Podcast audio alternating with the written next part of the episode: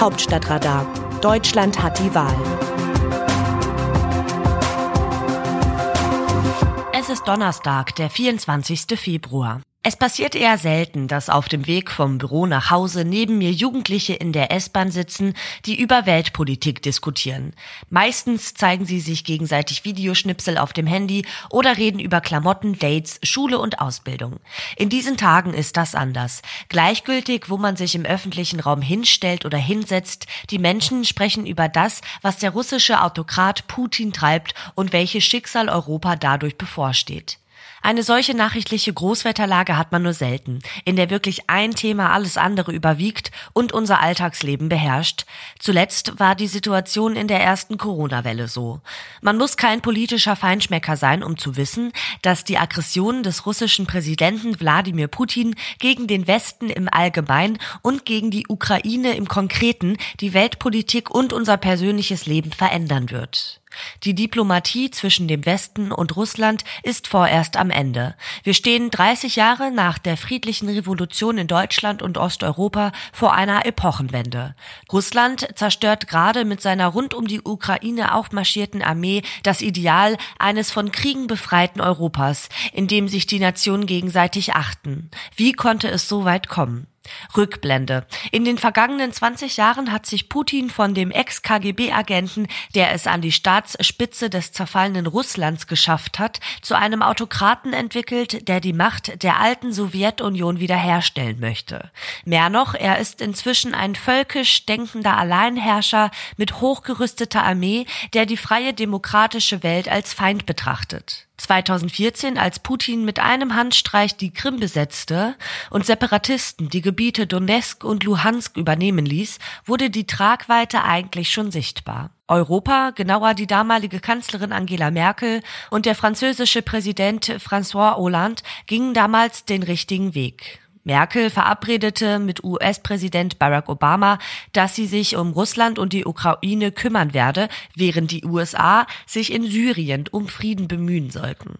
In dieser Phase wurde das Minsker Friedensabkommen geschaffen, das nur einen brüchigen Waffenstillstand schuf und dessen Vorgaben weder von der Ukraine noch von Russland je wirklich erfüllt wurden. Es sorgte aber dafür, dass der Konflikt regional blieb. Mit dem Minsker Abkommen hatten die Europäer noch mehr erreicht. Endlich hatten sie sich einmal aufgerafft, ihre Probleme selbst zu lösen. Dass die USA außen vor blieb, wird mit dazu beigetragen haben, dass der Konflikt so lange eingefroren werden konnte.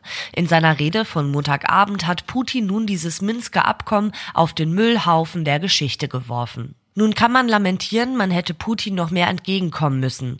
Und auch der offensive Ton der USA in seiner Auseinandersetzung war wahrscheinlich nicht hilfreich.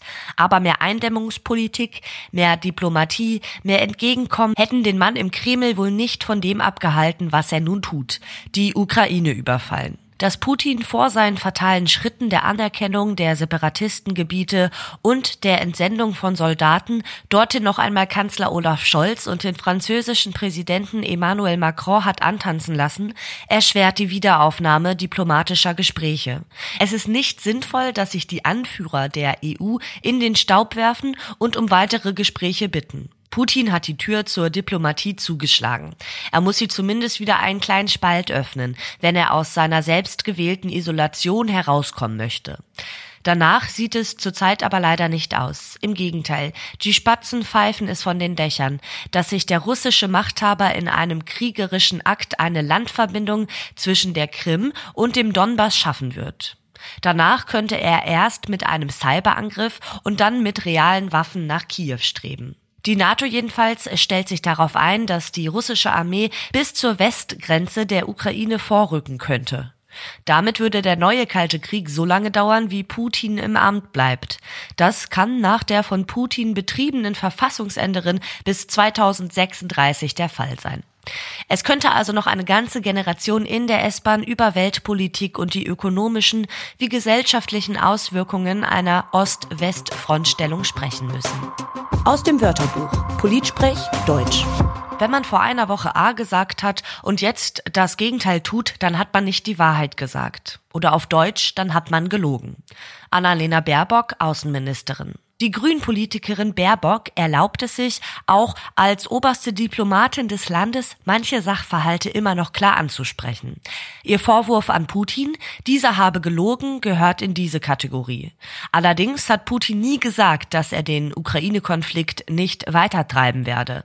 Vielmehr hat er seine Gesprächspartner im Unklaren gelassen, welche Schritte er als nächstes geht. Putin hat den Westen eingelullt und am Nasenring durch die Manege gezogen.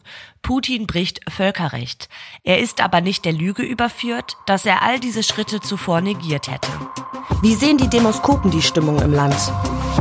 Der Konflikt zwischen Russland und der Ukraine war nach einer Umfrage des Meinungsforschungsinstituts Forsa schon das wichtigste Thema für die Bundesbürgerinnen und Bundesbürger, bevor Putin am Montagabend seine kriegstreibende TV-Ansprache gegen die Ukraine hielt. Der Anteil derer, die wegen des Konflikts sehr besorgt sind, sei von 37 Prozent Ende Januar um 12 Prozentpunkte auf 49 Prozent in der vergangenen Woche angestiegen, schreibt Forsa in seinem wöchentlichen Bericht. Sehr besorgt seien vor allem die Anhänger der Union mit 58 Prozent, der SPD mit 55 Prozent und der Grünen mit 54 Prozent. Auf die Zustimmungswerte der Parteien hat der Russland-Ukraine-Konflikt bislang keine messbare Auswirkung, wie die Sonntagsfrage zeigt. Das Autorenteam dieses Newsletters meldet sich am Samstag wieder. Dann berichtet meine Kollegin Christina Dunz. Text Eva Quadbeck, am Mikrofon Alice Mecke.